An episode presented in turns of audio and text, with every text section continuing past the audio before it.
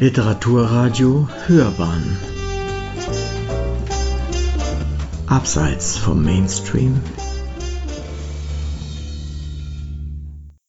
Ich habe Lutz Kreuzer hier. Ich freue mich, er ist schon das zweite oder das dritte Mal, ich weiß gar nicht genau hier. Wir reden über den Self-Publishing Day und zwar über den ausgefallenen respektiven Verlegten. Ist das nicht eine traurige Angelegenheit? Ja, es ist wirklich eine traurige Angelegenheit und es macht mich auch irgendwie betrübt. Heute wäre der Tag, der 6. Juni, an dem wir uns eigentlich äh, zu ungefähr wieder 200 Leuten in Düsseldorf hätten treffen wollen. Ähm, junge Autoren, dann Bestseller-Autoren, äh, tolle Referenten und natürlich auch die Sponsoren. Und das wäre wieder, äh, das wäre wieder ein schöner Tag geworden, da bin ich sicher. Du hast gerade gesagt, über 200 Leute wären gekommen wahrscheinlich wieder. Ich war ja mit meinem Radio auch da und habe mit den Leuten Interviews gemacht und ich habe die Atmosphäre ja auch erlebt und, und das, was die Menschen dort haben lernen können. Wie sind denn deine potenziellen Besucher mit dem Problem umgegangen, dass du sie ein Jahr mal eben ein Jahr vertröstet hast? Ich habe den Self-Publishing äh, Self Day ja verschoben. Es ist der siebte Self oder wäre der siebte Self-Publishing Day 2020 gewesen in dem Fall. Und äh, wir machen jetzt den siebten Self-Publishing Day 2021 draußen, zwar am 1. Mai. Und ich muss sagen, dass die Teilnehmer äh, diese Verschiebung sehr, sehr locker aufgenommen haben. Es sind ganz wenige eigentlich bisher abgesprungen und äh, Gott sei Dank sind auch die Sponsoren dabei geblieben, äh, blieben, also viele. Es sind einige wenige, die auch selbst in finanzielle Not geraten, wenn es kleine Firmen sind. Die haben verständlicherweise äh, ihre sponsorhaften Unterstützungen zurückgezogen. Aber die meisten sind wirklich dabei geblieben und das freut mich wirklich besonders. Das hat mich sehr berührt, weil ich eigentlich damit gerechnet hatte, dass ähm, das Ganze jetzt zusammenbricht. Aber das ist es nicht. Der Self-Publishing Day lebt also, ist nur um ein Jahr verschoben. Mhm. Und alle, fast alle Referenten, bis auf Poppy Anderson, haben auch wieder zugesagt, dass sie dabei sind nächstes Jahr. Poppy Anderson ist aber nur nicht dabei, weil sie in dem äh, gerade am 1. Mai 2021 äh, eine lang geplante Schottlandreise macht. Mhm. Vielleicht bist du so nett und erzählst denjenigen, die äh, noch nicht so richtig wissen, was der Self-Publishing Day ist, äh, und was da eigentlich passieren sollte. Also der Self-Publishing Day ist der größte Kongress für freie Autorinnen und Autoren im deutschsprachigen Raum. Und der findet jedes Jahr einmal statt. Also wir haben damit angefangen 2014 in Würzburg, dann waren wir in Münster, danach in München 2016 und äh, danach in Hamburg, Düsseldorf, Nürnberg. Und dieses Jahr wollten wir wieder nach Düsseldorf gehen. Und zwar aus dem besonderen Grund, weil dort die Verhältnisse so wunderbar sind. Wir sind dort in einem herrlichen Tagungszentrum gewesen, direkt am Rhein, in der Rheinschleife. Das gehört zum Deutschen Jugendherbergszentrum, ist aber wirklich ein professionelles Tagungszentrum. Der Vorteil ist, dass dort die Leute auch relativ günstig übernachten können. Und da treffen sich eben junge Autoren, junge Autorinnen und Autoren und bereits erfahrene Autoren, Bestseller-Autoren, also wie gesagt, Poppy Anderson äh, ist schon einige Mal dabei gewesen, aber auch noch andere, die man kennt, Elke, Elke Bergsma, also alles Leute, die schon Millionen E-Books verkauft haben. Und äh, dort findet ein Erfahrungsaustausch statt und wirklich auf der Ebene Autoren zu Autoren. Mittlerweile ist es aber auch so, dass dort Verlagsvertreter hinkommen, äh, dann Literaturagenten, die auf der Suche nach Autoren sind, äh, weil die wissen mittlerweile, dass unter den Self-Publishern sehr wohl viele dabei sind, die wirklich auch ähm, äh, ihr Gold noch in der Schublade liegen haben. Ich kenne gerade den Düsseldorfer Standort, ja, da war ich ja selbst mit dabei der ist wirklich super. Also, und der war ja wie bestellt gekrönt durch das ja, japanische Fest mit dem, wir standen noch zusammen am Rhein und haben das Feuerwerk angesehen. Ich glaube, so wie dieses Feuerwerk war, sind auch immer deine Veranstaltungen, oder?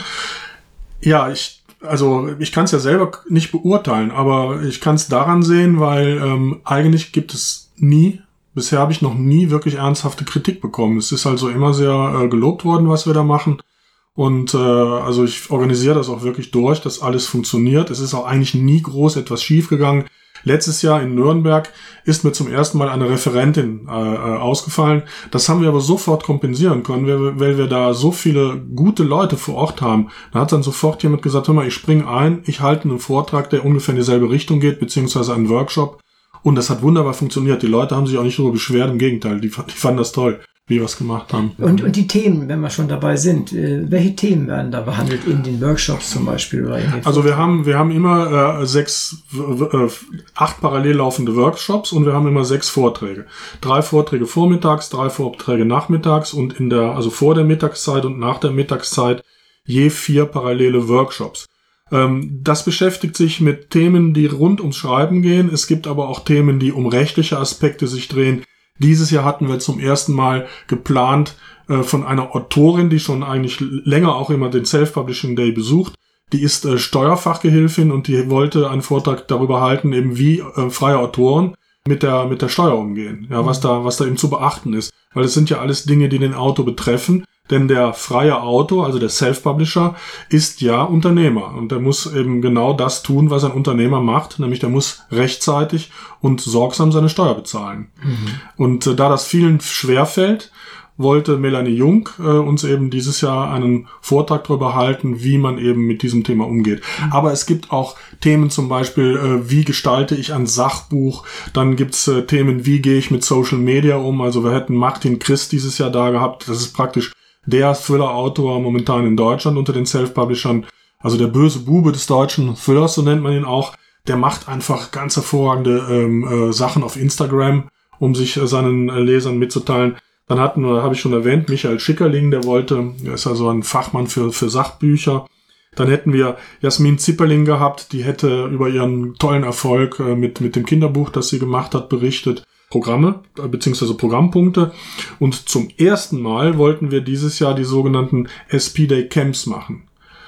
Die SP Day Camps, das läuft, das soll also so laufen, dass ein Referent mehr oder weniger äh, die Zusammenkunft zu einem bestimmten Thema plant, also zum Beispiel das Themencamp Krimis. Ja, oder dann hätten wir Themencamp Romance gehabt. Oder ein Themencamp äh, Science Fiction und äh, Fantasy. Und äh, da kommen dann die Autoren praktisch zusammen, die sich wirklich diesem Genre äh, verpflichtet fühlen, unterhalten sich untereinander und halten spontan Vorträge, die natürlich ein wenig geplant sind. Das wird also geplant, welcher Vortrag gehalten wird. Das sind dann Kurzvorträge zu Themen, die keiner, die noch keiner kennt. Das heißt, das heißt also diese Camp-Atmosphäre und das wollten wir dieses Jahr zum ersten Mal testen. Ganz einfach aus dem Grund, weil mich viele Autoren auch immer wieder angesprochen haben und gesagt haben, ja, es wäre doch schön, wenn die Leute, die eben in dem Genre äh, zu, äh, äh, tätig sind, dass sie sich mal kennenlernen, dass man das auch weiß. Die sollen sich untereinander kennenlernen und äh, ein Forum bekommen. Und das äh, war also die Idee dahinter. Mhm. Äh, wie muss ich mir das vorstellen? Normalerweise sind ja diese, ich, ist das so ähnlich wie die Daycamps wahrscheinlich, ja? Ja. Ähm, die sind dann, wie der Name schon sagt, einen Tag lang, aber man hat sich splittet sich auf in, in sehr viele Räume oftmals mhm. und jeder mhm. sind da manchmal nur fünf Leute drin, die genau. beschäftigen sich dann so ähnlich wolltest du das auch aufziehen? Das wollte ich so ähnlich machen und zwar anstatt äh, und zwar anstatt der zweiten äh, Workshop Session. Das heißt also Ach über anderthalb Stunden. Ach so. Ne? Also äh, über das, die, diese Camps dauern dann nur anderthalb Stunden. Mhm. Das wollten wir versuchsweise einmal so machen. Und äh, je nachdem, wie das Interesse dann gewesen wäre, könnte man sich jetzt in Zukunft vorstellen, dass man vielleicht sogar noch einen Tag dranhängt. Dass man das vielleicht noch an einem Sonntag macht, im Folgetag. Ne? Mhm. So wie wir das ja mittlerweile an dem Freitag vorher, also gestern wäre das dann gewesen, da machen wir ja diesen Literat beziehungsweise diesen Lesungswettbewerb, den wir letztes Jahr in Nürnberg zum ersten Mal gemacht haben, der sehr, sehr gut angekommen ist.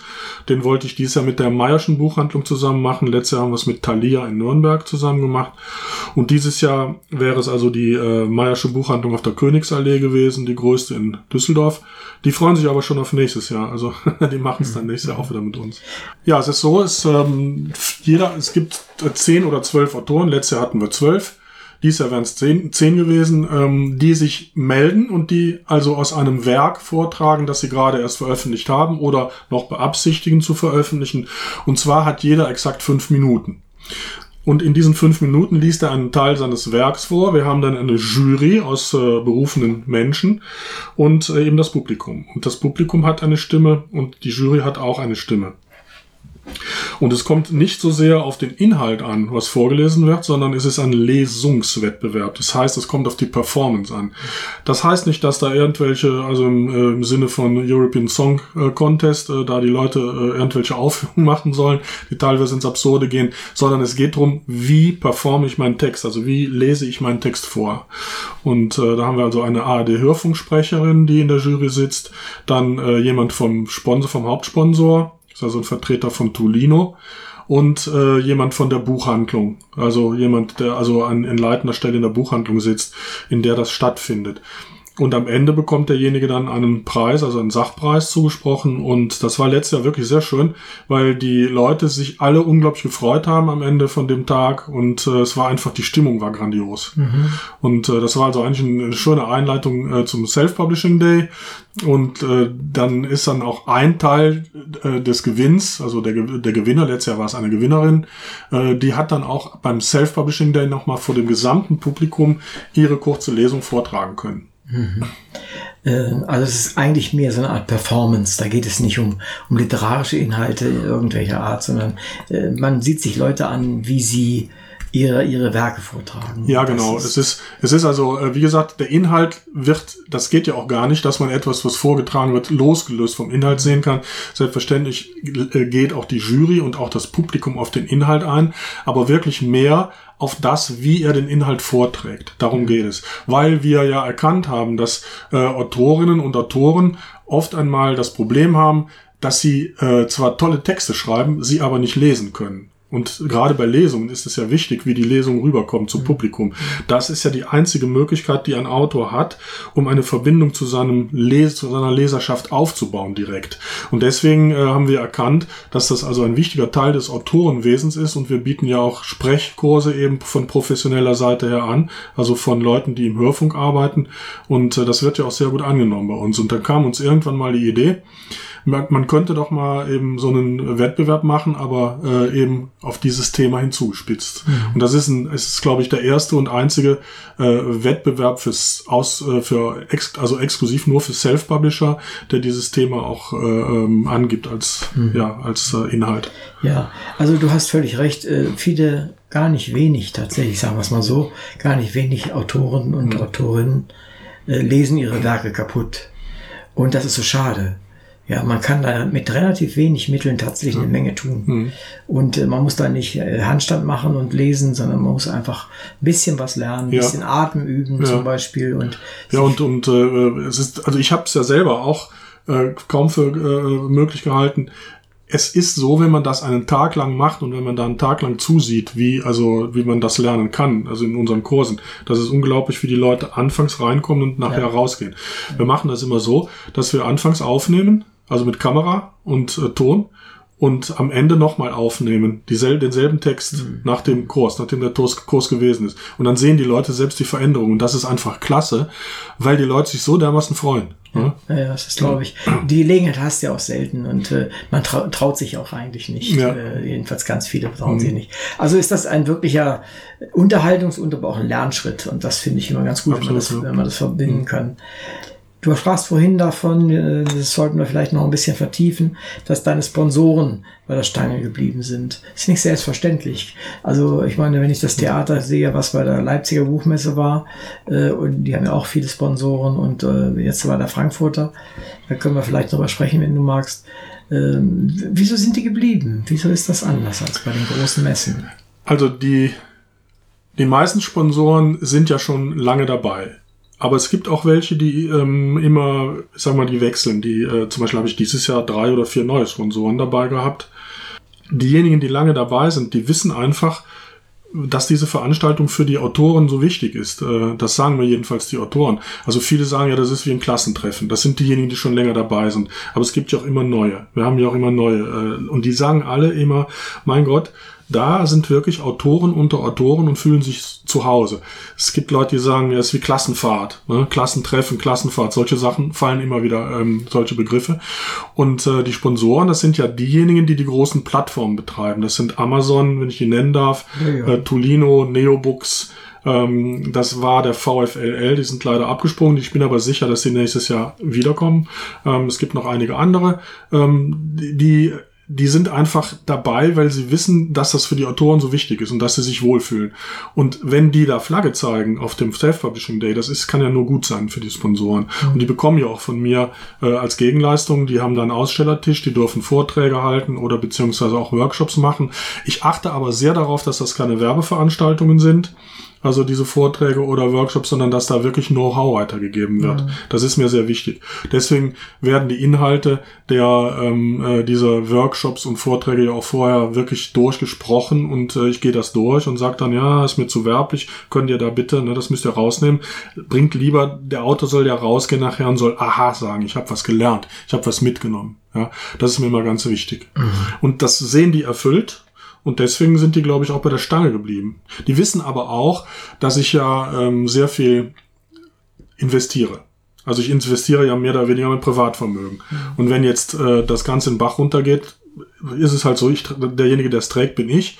Äh, ich will jetzt überhaupt nicht weinen. Es ist äh, auch kein Grund zu klagen, weil ich weiß, dass es nächstes Jahr wieder stattfindet. Und äh, es ist nur ein bisschen traurig, dass wir es dieses Jahr eben nicht machen konnten.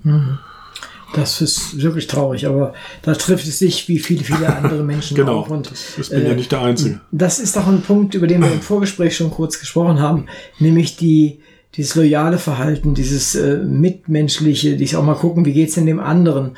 Äh, merkt man ja sonst nicht, aber jetzt in dem Fall merkt man es, denke ich schon. Ich habe es jedenfalls bemerkt. Äh, hast du das auch gesehen? Absolut. Ich habe das auch gemerkt und ich hätte eigentlich, man rechnet ja eigentlich mit allem. Wenn man Unternehmer ist oder unternehmerisch tätig ist oder äh, was ich ja schon lange bin, auch lange bevor ich Literatur oder so gemacht habe, schwerpunktmäßig, äh, dann weiß man ja, dass es immer Risiken gibt und damit rechnet man auch. Das heißt, man ist ja da nicht so von Kopf gehauen wie vielleicht andere Leute.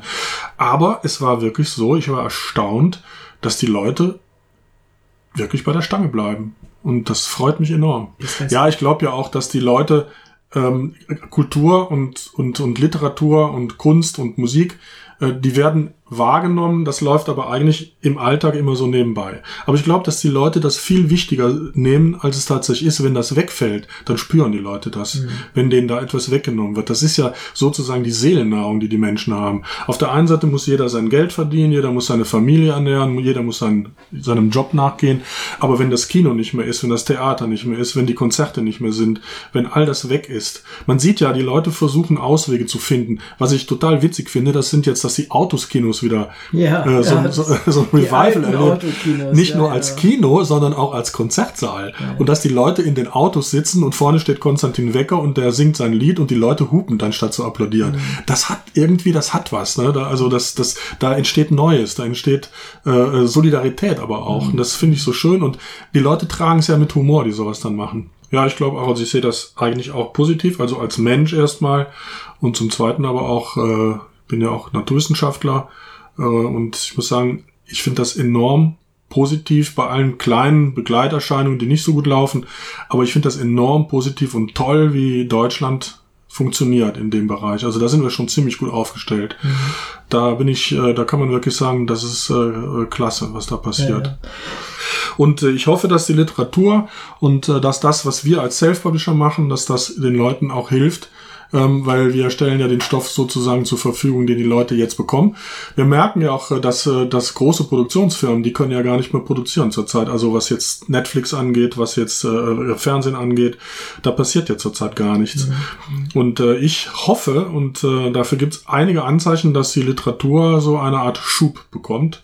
Wir werden mal sehen. Also ähm, wir müssen mal sehen, wie es ist. Ne? Ich persönlich habe auch jetzt, äh, also komischerweise, interessanterweise von meiner Sicht als Autor, ähm, habe ich jetzt mehr Aufträge fast als vorher. Das ist, äh, äh, finde ich auch sehr spannend. Es verbindet dich mit mir, weil wir haben äh, als Radio sind wir ja quasi ubiquitär erreichbar, einmal um die Welt, was wir tatsächlich auch sind. Und wir haben enorme Zuwächse äh, für unsere Sendungen. Und wir haben keinen Mangel an Sendungen gehabt tatsächlich, weil im Gegensatz zu vielen anderen brauchen wir nicht unbedingt dieses Studio, in dem wir sitzen, sondern viele Leute haben ja ganz kleines Zuhause Studio, nehmen was auf in hin in akzeptabler Qualität und das können wir senden. Das heißt, wir hatten Content ohne Ende. Äh, Wir haben hier selber viele Sachen ge- gesendet. Das Studio sind auch einzelne Personen reingekommen dann und haben das gemacht. Aber Radio ist etwas, was enorm, also unser Radio enorm explodiert ist und das freut mich auch. Ja, auch die Podcasts. Ne? Podcasts sind ja, Ja. auch, wird immer beliebter. Ich äh, habe das eigentlich so mehr oder weniger am Rande mitbekommen, weil ich mich um Podcasts immer wenig gekümmert habe. Aber das ist tatsächlich ein äh, relativ, ja, ein, ein neues Medium, relativ neues Medium, das äh, wirklich zieht, wo die Ja. Leute sich, gerade junge Leute sich für interessieren. Und da kann man mit Literatur natürlich auch einiges machen. Ja, ne? also das ist, das haben wir ja auch jetzt mit dem, wir haben ja jetzt Podcast auch schon seit einem fast einem Dreivierteljahr und es geht enorm gut und äh, es ist natürlich sehr praktisch, ne? Äh, weil du hast dein Handy, hast du immer dabei Ja. und dann schmeißt, hast, dann abonnierst du ein oder zwei Kanäle und dann hast du was immer du willst von der Information über Musik bis hin tatsächlich zu unserem Literaturradio. Wir haben letzt, also äh, sagen wir, ein verwandtes Medium ist ja das Hörbuch. Und äh, wir haben letztes Jahr, ähm, ich bin ja Herausgeber von dieser Reihe Die gruseligsten Orte in. Und dann nehmen wir dann die, Groß, die Großstädte, also wir haben mit München angefangen, dann Köln, jetzt kommt Hamburg heraus, Nürnberg ist herausgekommen. Und über das Münchenbuch haben wir ein ähm, Hörbuch produziert, also der Verlag hat das produziert, das ist der Gemeiner Verlag. Die haben das äh, in, also, äh, in, Kombin also in Zusammenarbeit mit einem Hörbuchverlag gemacht. Und dieses Hörbuch verkauft sich enorm. Ich hätte das gar nicht gedacht. Die haben allerdings auch wirklich sehr, sehr gute Sprecher äh, für jedes, äh, für jede Geschichte engagiert und jede Geschichte ist ungekürzt. Das heißt, es ist die komplette, äh, also die komplette Länge wie auch im Buch. Und äh, das ist einfach jetzt für mich auch eine ganz neue Erfahrung, weil ich bisher nie in einer, an einer Hörbuchproduktion beteiligt war. Das gefällt mir aber sehr gut, weil man äh, ist erstaunt, wie, wenn das ein wirklich sehr, sehr guter Sprecher macht, wie sehr, wie viel man noch aus dem eigenen Text herausholen kann. Ne? War ich, da war ich ziemlich überrascht. Aber die Hörbücher hast du völlig recht. Wir machen ja Hörbuchrezensionen. Euer Hörbuch liegt bei mir noch am Schreibtisch. Ich, Mhm. ich ich nicht. wollte das auch rezensieren. Ich bin noch nicht dazu gekommen, weil wir noch so viele haben. Wir machen das zusammen mit Random House unter anderem. Und da bekommen wir regelmäßig was zugeschickt auch. Und äh, da bin ich aber zu eurem noch nicht gekommen, was ja doch relativ viel ist. Aber es ist eine tolle Sache. Ich habe das schon reingehört. Mhm. Es ist schon, schon super gut gemacht. Und das ist etwas, das, hören die Leute bei, beim Autofahren enorm. Ja, ja, beim Auto, wer wer viel unterwegs ist, das bietet sich an. Ja, ja. Insofern solltet ihr das auch häufig weitermachen. Und ich bin gespannt, wie wir das mit dem Self-Publishing Day halten werdet. Ähm, die Self-Publisher-Szene verändert sich ja immer mehr. Was würdest du sagen, wo, wo geht das hin? Geht das immer mehr zum Professionellen? Ja, auf jeden Fall. Also das professionalisiert sich zunehmend. Es ist natürlich auch so, dass ich jetzt so, so eine Art, also ich benutze es nicht so gern, aber mir fällt auch jetzt gar nichts anderes an, so eine Art Spreu vom Weizen trennt. Ähm, das ist, ein, ist jetzt so gemeint. Die Leute, die es richtig professionell betreiben, das sind doch die, die Erfolg haben am Ende. Und äh, es gibt aber viele trotzdem weiterhin, die ihr Buch gerne veröffentlichen wollen, aber jetzt auch nicht unbedingt das Geld haben für ein Lektorat oder auch nicht das Geld für einen Coverdesigner oder glauben, das nicht zu haben, weil das ist ja gar nicht so teuer, wie man denkt. Ähm, und die, die, denen ist ja gar nicht so wichtig, dass sie äh, das Buch ähm, so toll verkaufen, sondern die sind froh, dass das Buch überhaupt ähm, verkau überhaupt äh, zu erhalten ist. Oder es gibt Leute, die machen ein Sachbuch und brauchen das Sachbuch mehr äh, dazu, um eben sich beruflich äh, ähm, weiter zu positionieren oder als Experte sich zu positionieren. Und da ist das immer ganz gut, wenn man ein Buch geschrieben hat. Natürlich ist der Inhalt das Allerwichtigste, das sage ich immer jedem. Freunde, schaut, dass euer Inhalt gut ist, denn äh, es gibt ähm, äh, Scharlatane äh, am Markt und gerade was Sachbücher angeht, ähm, die machen, das sind sogenannte Kindle-Unternehmer, die drücken äh, Sachbücher in den Markt, lassen die von Ghostwritern schreiben, schreiben die gar nicht selbst und ähm, äh, machen dann auf wirklich sehr, sehr, ähm, ja, schon fast, naja, äh, also ungute Art und Weise ähm, drücken die diese Bücher in den Markt und es gibt jede Menge Leute, die darauf reinfallen, die sich den Schrott kaufen und äh, in Wirklichkeit haben die dann äh, inhaltmäßig überhaupt nichts zu bieten. Ja, und äh, die machen aber äh, eben, die lassen Rezensionen schreiben, bezahlte Rezensionen schreiben und äh, gibt es aber ganz viele andere Tricks, die die anwenden. Das ist für diese ganze ähm, äh, E-Book-Szene eine momentan eine, eine ziemliche Seuche, ja, ähm, gegen die man aber kaum etwas machen kann, weil das sind ganz geschickte Leute, die das machen. Also es ist praktisch, das funktioniert so, da, da gibt es zwei oder drei, die verkaufen das Know-how an andere und äh, partizipieren an deren Einnahmen wiederum. Ne? Also wie so ein Schneeballprinzip. Und äh, dann gibt es wieder Leute, die dann andere wieder ranholen, die das auch machen und so weiter und so fort. Also es ist eine ganz üble Sache. ist mir vorhin eingefallen noch, was ich mir fragen wollte in Bezug auf deine Sponsoren, Ja. dass die seriös sind, dass die noch nicht Geschäftsmodelle anbieten, die zumindest fragwürdig sind. Ja, also äh, es gibt also keine äh, ähm, ähm, Sponsoren, die ich da zum Beispiel habe, wo die Autoren eben in Vorleistung treten müssen. Ne, das lehne ich komplett ab. Das ist auch nicht der Sinn von der ganzen Geschichte. Ähm, ich sag meinen Leuten, also ich habe ja auch sehr viele äh, Schüler äh, oder oder äh, ich halte ja Vorträge und Workshops auf äh, großen Kongressen oder auf den Buchmessen. Und ich sage den Leuten immer wieder, ähm, wenn der Autor dazu, wenn der Autor was zahlen muss, bevor er äh, überhaupt eine Dienstleistung entgegengenommen hat, dann ist es falsch. Macht das nicht. Also ein Verlag zahlt nie, äh, der Autor zahlt nie dem Verlag, sondern immer nur umgekehrt. Und so genauso ist das auch bei Literaturagenten. Ja, Literaturagenten, die Geld verlangen, die, das sind keine seriösen Literaturagenten. Vom Literaturagenten fließt immer nur Geld zum Autor, nie umgekehrt. Ne? Der partizipiert zwar an dem, was der Autor okay. einnimmt, aber der verwaltet auch sein Geld und seine, seine ganzen äh, Dinge und der überweist dem Autor dann das Geld und nicht umgekehrt. Ne? Also da muss man aufpassen. In der Literat die Literaturbranche ist nichts anderes als äh, ein, ein äh, großes Geschäft, wie alle anderen äh, Waren auch, die vertrieben werden. In erster Linie ist das mal ein Handelsgeschäft, ja, die mit Inhalten handeln. Also wie ein Obsthändler eben mit, äh, mit verschiedenen Obstsorten handelt, handelt ein Buchhändler oder handelt die Buchbranche mit verschiedenen Inhalten. Und da gibt es eben auch schwarze Schafe. Ja, und die werden immer mehr. Ja. Wie ist denn die ähm, Kooperation, nenne ich es mal, zwischen dir als dem Veranstalter des Self-Publishing Days und dem Self-Publisher-Verband oder Verein? Ja, der, Self, der heißt tatsächlich Self-Publisher-Verband und ich heiße Self-Publishing Day. Und daran erkennt man auch schon, dass es zwei verschiedene Dinge sind. Also wir haben nichts miteinander zu tun, äh, außer dass der Self-Publisher-Verband ähm, ja auch auf dem beim Self-Publishing Day dabei ist. Äh, die sind Partner, sind also kein direkter Sponsor, sondern Partner. Der, aber auch der VS ist Partner. Ja, äh, es gibt also äh, verschiedene Literaturvereinigungen, die also Partner sind bei uns. Der Self-Publisher-Verband ist seit dem zweiten Self-Publishing Day dabei und hat auch immer einen Stand gehabt. Und äh, die haben äh, ja auch schon auf dem Self-Publishing Day immer sehr gut Mitglieder geworben. Ne? Also insofern bekommen die Mitglieder bekommen von mir auch äh, immer einen, einen Sonderrabatt jedes Jahr. Wer also Mitglieder im Verband ist, der bekommt Sonderrabatt auf die auf die Eintrittskarte. Ähm, ja, und äh, ich arbeite mit denen auch äh, gerne zusammen. Ja. Ähm, du hast mir vorhin erzählt von den Erfolgen deines Self-Publishing Days. Vielleicht ein Hinweis für die Zuhörer. Wir haben ja seinerzeit nach dem letzten Self-Publishing Day sehr viele Interviews gemacht von den Leuten, die da waren. Die stehen alle bei uns hier im Radio zur Verfügung, genauso wie einige der Veranstaltungen, die wir aufgenommen haben. Und da kann man durchaus mal reinhören. Äh. Unter Self-Publishing Day findet man das bei uns auch mhm. ohne weiteres auch als Podcast natürlich. Und Podcasts sind tatsächlich, um da nochmal wieder drauf zurückzukommen, das, das neue Mittel der Wahl. Siehst du eine Möglichkeit, dass man den Autoren das auch nochmal beibringen sollte, wie das so geht? Und ich glaube, das wird immer wichtiger.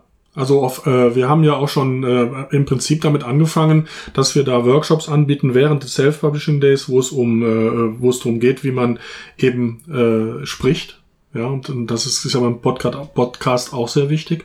Das haben wir einmal für Lesungen gemacht, aber im Prinzip ist, heißt es ja für Lesung, Podcast und Hörbuch. Ne? Dieses Sprechertraining. Aber es gibt natürlich auch dieses, äh, dieses äh, technische Know-how, was Wie man wissen man muss. Wie macht man eigentlich? einen Podcast? Wo geht man her? Also äh, diese, dieses Verfahren, was man da eben anwenden muss. Das wäre durchaus mal ein Workshop wert, denke ich mir. Klar, auf jeden Fall. also wir stehen zur Verfügung. Ah, das ist eine gute Idee. Ah, wenn du da ja. Lust zu hast. Gerne, ja. Äh, weil ich halte das für sehr wichtig und es ist Ja. auch nicht so schwer, dass man es nicht machen könnte. Nee. Äh, aber man muss es, man muss einige Stolpersteine überwinden. Genau. Und vor allen Dingen darf man da nicht irgendwelchen Schrott abliefern. Das fängt an, wie du sagst, mit dem Sprech Sprechen und äh, geht dann aber weiter mit der Technik. Ja, so. also es ist, es ist wieder ein Teil der Profes Professionalisierung. Äh, Das Professionalisieren bedeutet ja beim Self-Publishing, dass ich eben erstmal ein guter Autor sein muss. Und zum Zweiten muss ich wissen, dass ich bestimmte Dinge nicht selbst machen kann. Äh, Es gibt eigentlich kein Self-Publishing-Werk mehr, das sich heute mit einem schlechten Cover verkauft. Äh, Ein Cover, eine Buchcovergestaltung ist eine Wissenschaft für sich. Da gibt es spezielle Leute dafür, die das können. Und da gibt es am Markt jede Menge gute Leute und das ist gar nicht so teuer, äh, wie man denkt. Das kostet einige hundert Euro, da hat man ein wirklich super tolles Cover. Dann muss man äh, das Lektorat auf jeden Fall auslagern.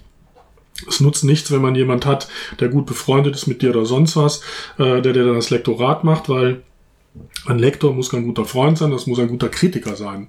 Und äh, das ist die Aufgabe des Lektors. Der Lektor bemerkt, er ist ja kein Korrektor, dass der da deine Schreib- und Tippfehler raussucht, sondern der schaut, was mit dem Buch grundsätzlich nicht stimmt. Und jedes Lektorat hat jedes Buch bisher immer nur besser gemacht. Das kann ich sagen. Ich bin schon lange dabei und habe schon äh, viele Romane geschrieben. Und jedes Mal, wenn da jemand drüber geht mit einem entsprechenden Auge, ist das eine ganz andere Sache. Und das Korrektorat, das kann man jemand machen lassen aus seinem Bekanntenkreis der von mir aus Lehrer ist oder sonst irgendetwas, der einfach einen Blick dafür hat, der auf diese Orthographie oder auf die Kommaregeln drauf fällt. Mhm. Äh, aber das muss, sind beides zwei getrennte äh, Dinge, also Lektorat, Korrektorat. Und es gibt keinen, der in der Self-Publishing Day-Branche momentan große Erfolge hat, der das nicht alles professionalisiert hat. Das kostet natürlich einiges. Man muss, äh, wenn man da bei den, Profi bei den Profis mitarbeiten oder mithalten will, muss man ungefähr 3.000 bis 4.000 Euro in ein Buch investieren, bevor man es dann wirklich veröffentlicht. Und dann muss man aber wissen, wie man die Werbung und das Marketing macht. Und da gibt's wieder Spezialisten, die man da ransetzen kann. Das heißt, man muss dann noch mal ein bisschen in die Werbung investieren. Aber das, das funktioniert auch nicht mehr so, wie es die letzten Jahre funktioniert hat. Mittlerweile gibt's wieder ganz andere Sachen, die erfolgreiche Werbung versprechen, als das noch vor zwei oder drei Jahren der Fall war. Das ändert sich momentan. Mhm. Ja. Aber die Professionalisierung nimmt auf jeden Fall zu. Aber die Self-Publisher werden auch immer mehr. Ne? Und äh, dass es äh, diese Vorurteile, die die Verlage anfangs so im Jahr 2011, 2012 so zu den Anfangszeiten noch hatten, die sind eigentlich weitgehend ausgeräumt. Und die Verlage wissen mittlerweile auch, dass da eine ernsthafte Konkurrenz herangewachsen ist. Das sieht man allein schon mal daran, dass ja viele Verlage versuchen, die Self-Publisher, die Erfolgreichen dazu zu bewegen, jetzt die gedruckten Bücher bei ihnen machen zu lassen. Was aber gar nicht so einfach ist, weil man als Self-Publisher in der Regel besser verdient als als Verlagsautor. Ja. Also ich mache ja beides und das hängt aber eher damit zusammen, dass es mir Spaß macht, auch mit dem Verlag zusammenzuarbeiten. Ich bin ja äh, für den Gweiner Verlag jetzt schon länger tätig, dann ja. bei Rota habe ich verlegt und äh, bei Emmons und äh, ich, äh, noch zwei andere. Jedenfalls, das macht, mir macht das Freude, weil man in dieses Verlagswesen reinriechen kann, wie das Prof, wie die, wie die, wie die Profis, die wirklichen Profis das machen und da kann man eine ganze Menge auch lernen, muss ich sagen. Die sind zwar teilweise auch ähm, in ihrer Handlungsweise etwas unbeweglich, die, gerade die großen Verlage, aber die haben schon ihre Abläufe und das ist ja, das hat ja auch seinen Sinn, warum die ihre Abläufe haben. Und da kann man auf jeden Fall ähm, immer wieder äh, Neues dazulernen, muss ich sagen. Und mir macht es einfach auch Spaß, dann nachher so ein Verlagsbuch in der Hand zu halten. Ist auch einfach schön. Ne? Ja, also ich mache beides. Und jetzt zum Beispiel mache ich zum ersten Mal, dass ein Buch, was als E-Book schon ganz gut gelaufen ist, das äh, lasse ich jetzt mal in einem Verlag neu verlegen mit einem anderen Titel. Äh, kriegt auch dann ein neues Cover und äh, dann schauen wir mal, wie das dann geht. Das ist also dann für mich auch eine neue Erfahrung.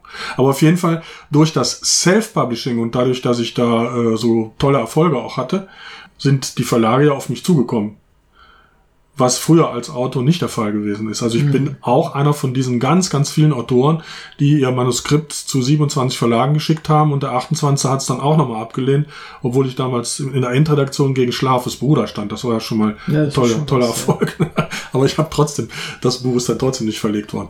Und dann habe ich es dann als Self-Publishing-Buch, also verlegt und dann ist es ja durch die Decke gegangen. Mhm. Wenn ich dich fragen würde und du für einen Moment auch Zeit hast nachzudenken, was fehlt dir noch im Bereich des Self-Publishings, was der gesamten Szene, den Autoren und Autoren noch ein Stück weiterhelfen würde?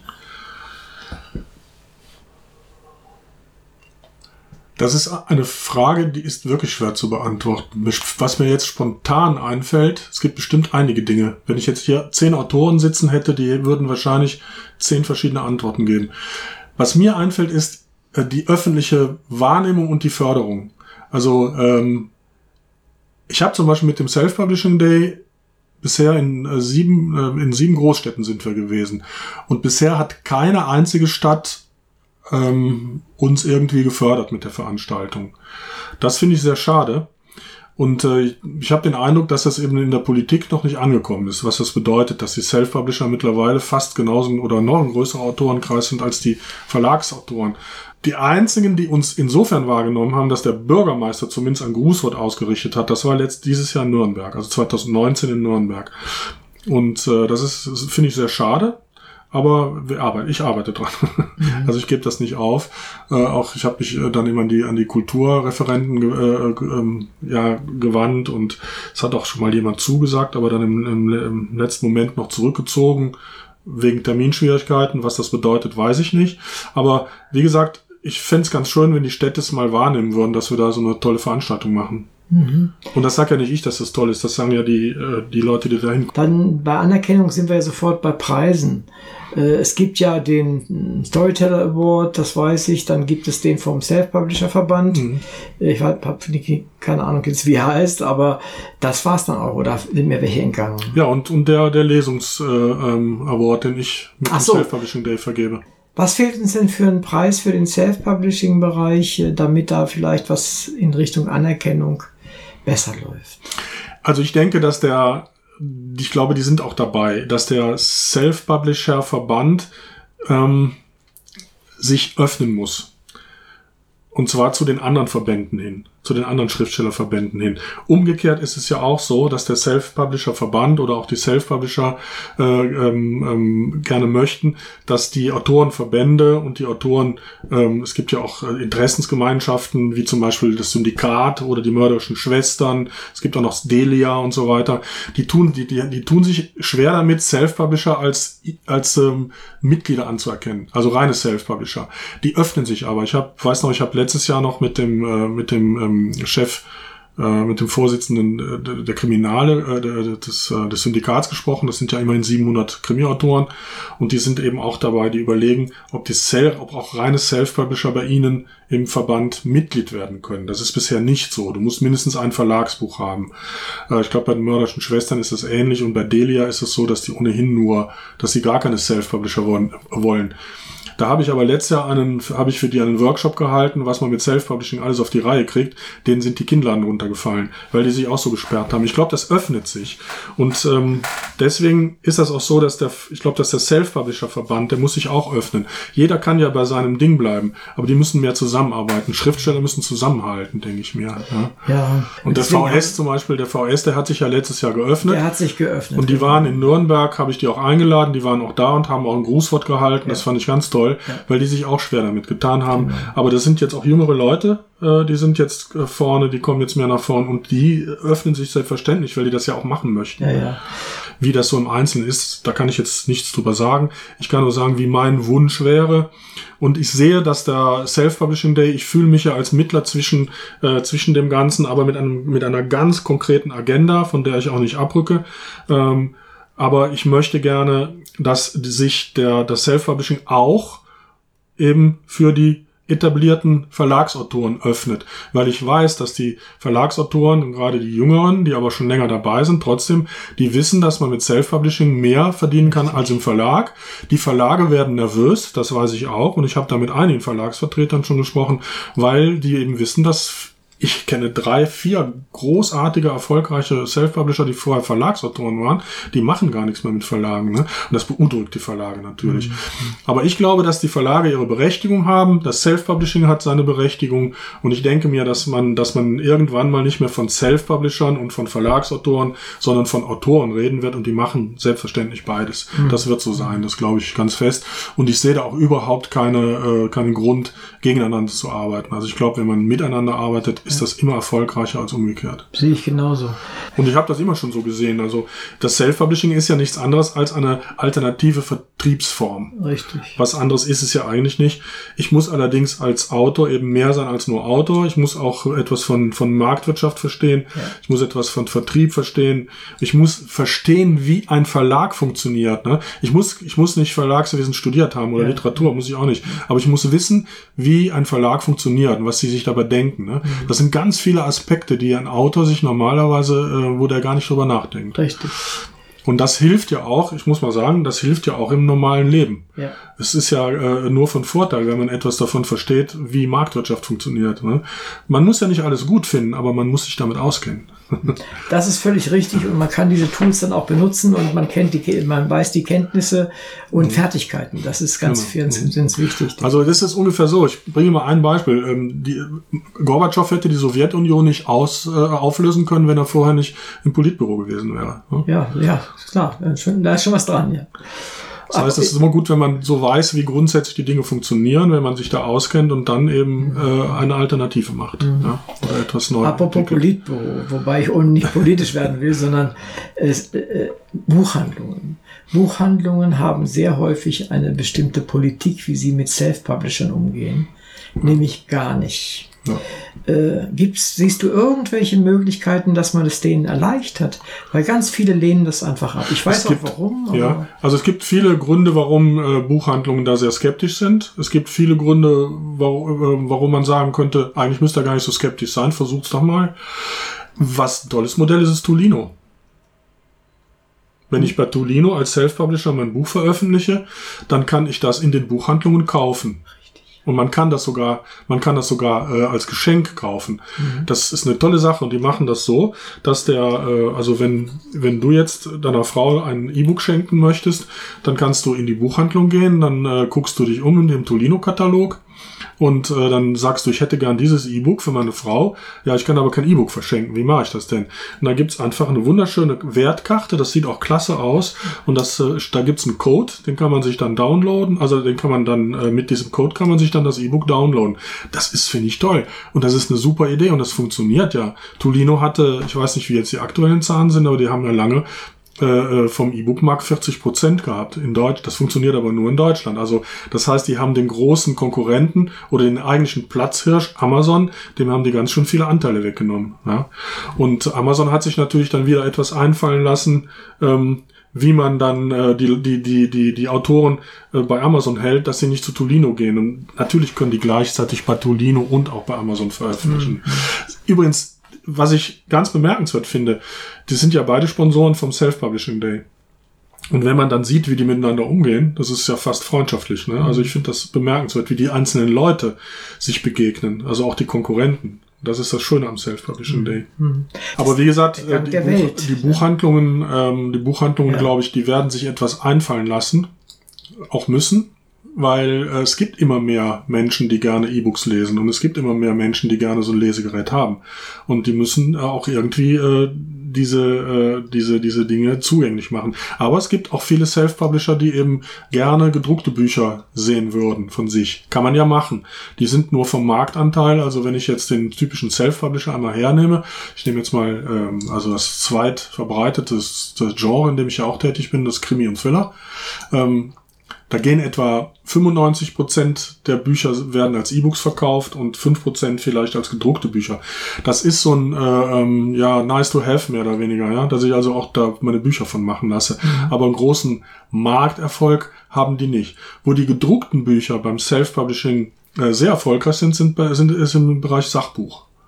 Ja, weil ein Sachbuch will man wirklich in der Hand haben. Das will man noch jemand schenken oder übergeben oder als Werbe äh, äh, Giveaway oder so. Ja. Ne? Ähm, das ist also da sind die sind die Sachbü die, bei den Sachbüchern sind die Auflagen bei den gedruckten wesentlich höher. Ja, das merke ich auch bei mir. Ich habe ja auch ein entsprechendes Sachbuch geschrieben. Das liegt in den Arztpraxen. Da kannst du kein E-Book hinlegen. Genau. Oder jedenfalls schlechtes Ja, ja, sein. ja. Das läuft über Ja. diese, diese mittlerweile dort fast überall vorhandenen Mhm. Monitore oder sowas. Nein, aber äh, ich finde trotzdem an der Stelle, äh, sagen mir das viele Autoren, ich selber habe das nicht erlebt, weil ich das nicht gemacht habe, Mhm. dass sie, wenn sie hingehen in eine, äh, eine Buchhandlung und sagen, ich habe hier das und das Buch, äh, ich würde das gerne bei Ihnen in Kommission Mhm. geben zum Beispiel, äh, dann wird das in der Regel abgelehnt. Wird das in der Regel abgelehnt, das stimmt, ja. Ja, und wird, ich verstehe, es ist ein bisschen viel Aufwand. Man muss, müsste es im Prinzip in seine Kasse einnehmen, also reinnehmen in die, in die Elektronik sozusagen, in die Datenverarbeitung. Und wenn man das nicht macht, muss man extra Zettel führen und sowas. Das ist blöd. Ähm, aber da, da, da mal Vereinfachungs Es gibt Tricks. Es gibt Tricks. Also ich kenne einen Autor, ich muss jetzt schon wieder lachen, weil der ist an sich auch so ein witziger Typ. Der schreibt äh, komische Bücher. Der schreibt komische Krimis.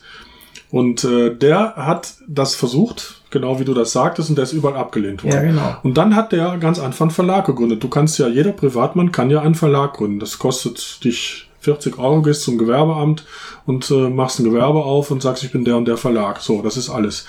Und dann hat er da den Verlag drauf gedruckt auf seine Bücher und hat sich immer als Vertreter des sowieso sowieso, als Chef des sowieso sowieso Verlags ausgegeben, wenn er zu den Buchhandlungen gewesen ist. Sagt er, und da 80 Prozent der Buchhandlungen haben ein Buch genommen. Ja.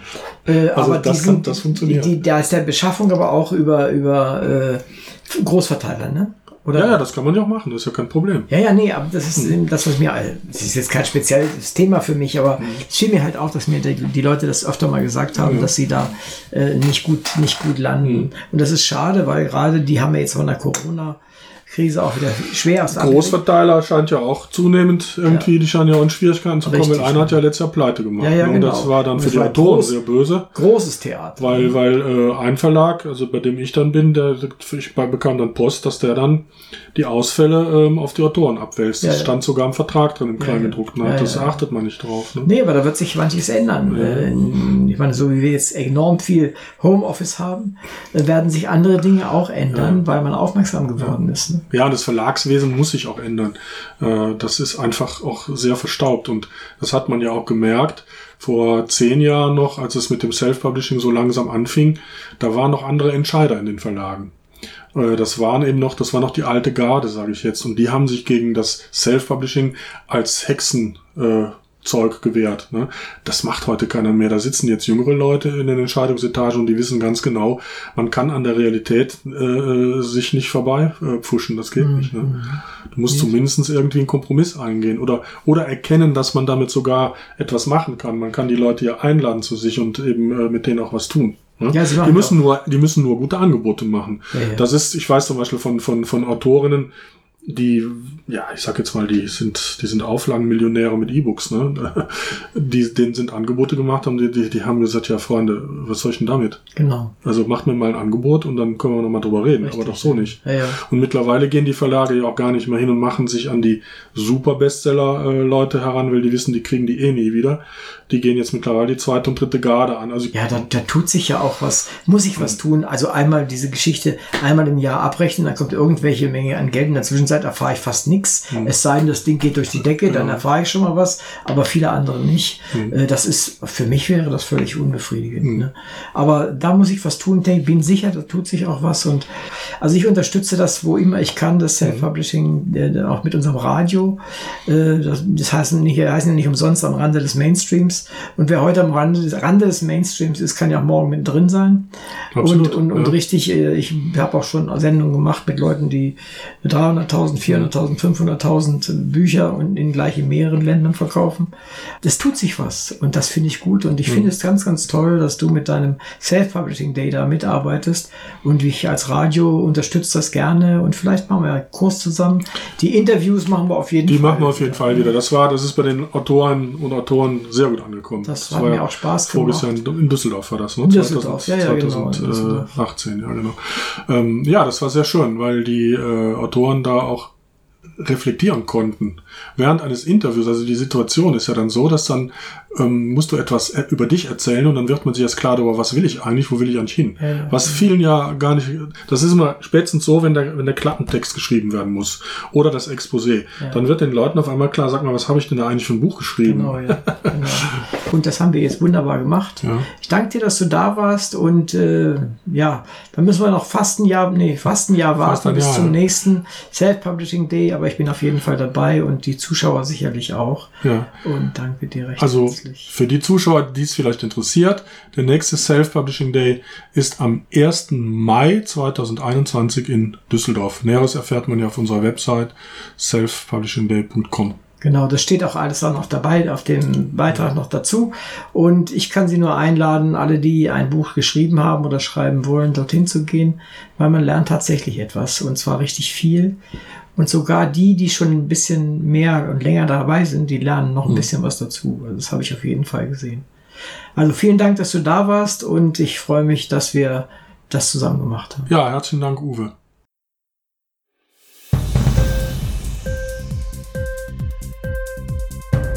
Hat dir die Sendung gefallen? Literatur pur, ja, das sind wir. Natürlich auch als Podcast. Hier kannst du unsere Podcasts hören. Anchor, Spotify, Apple Podcast, iTunes, Google Podcasts, radio.de und viele andere mehr.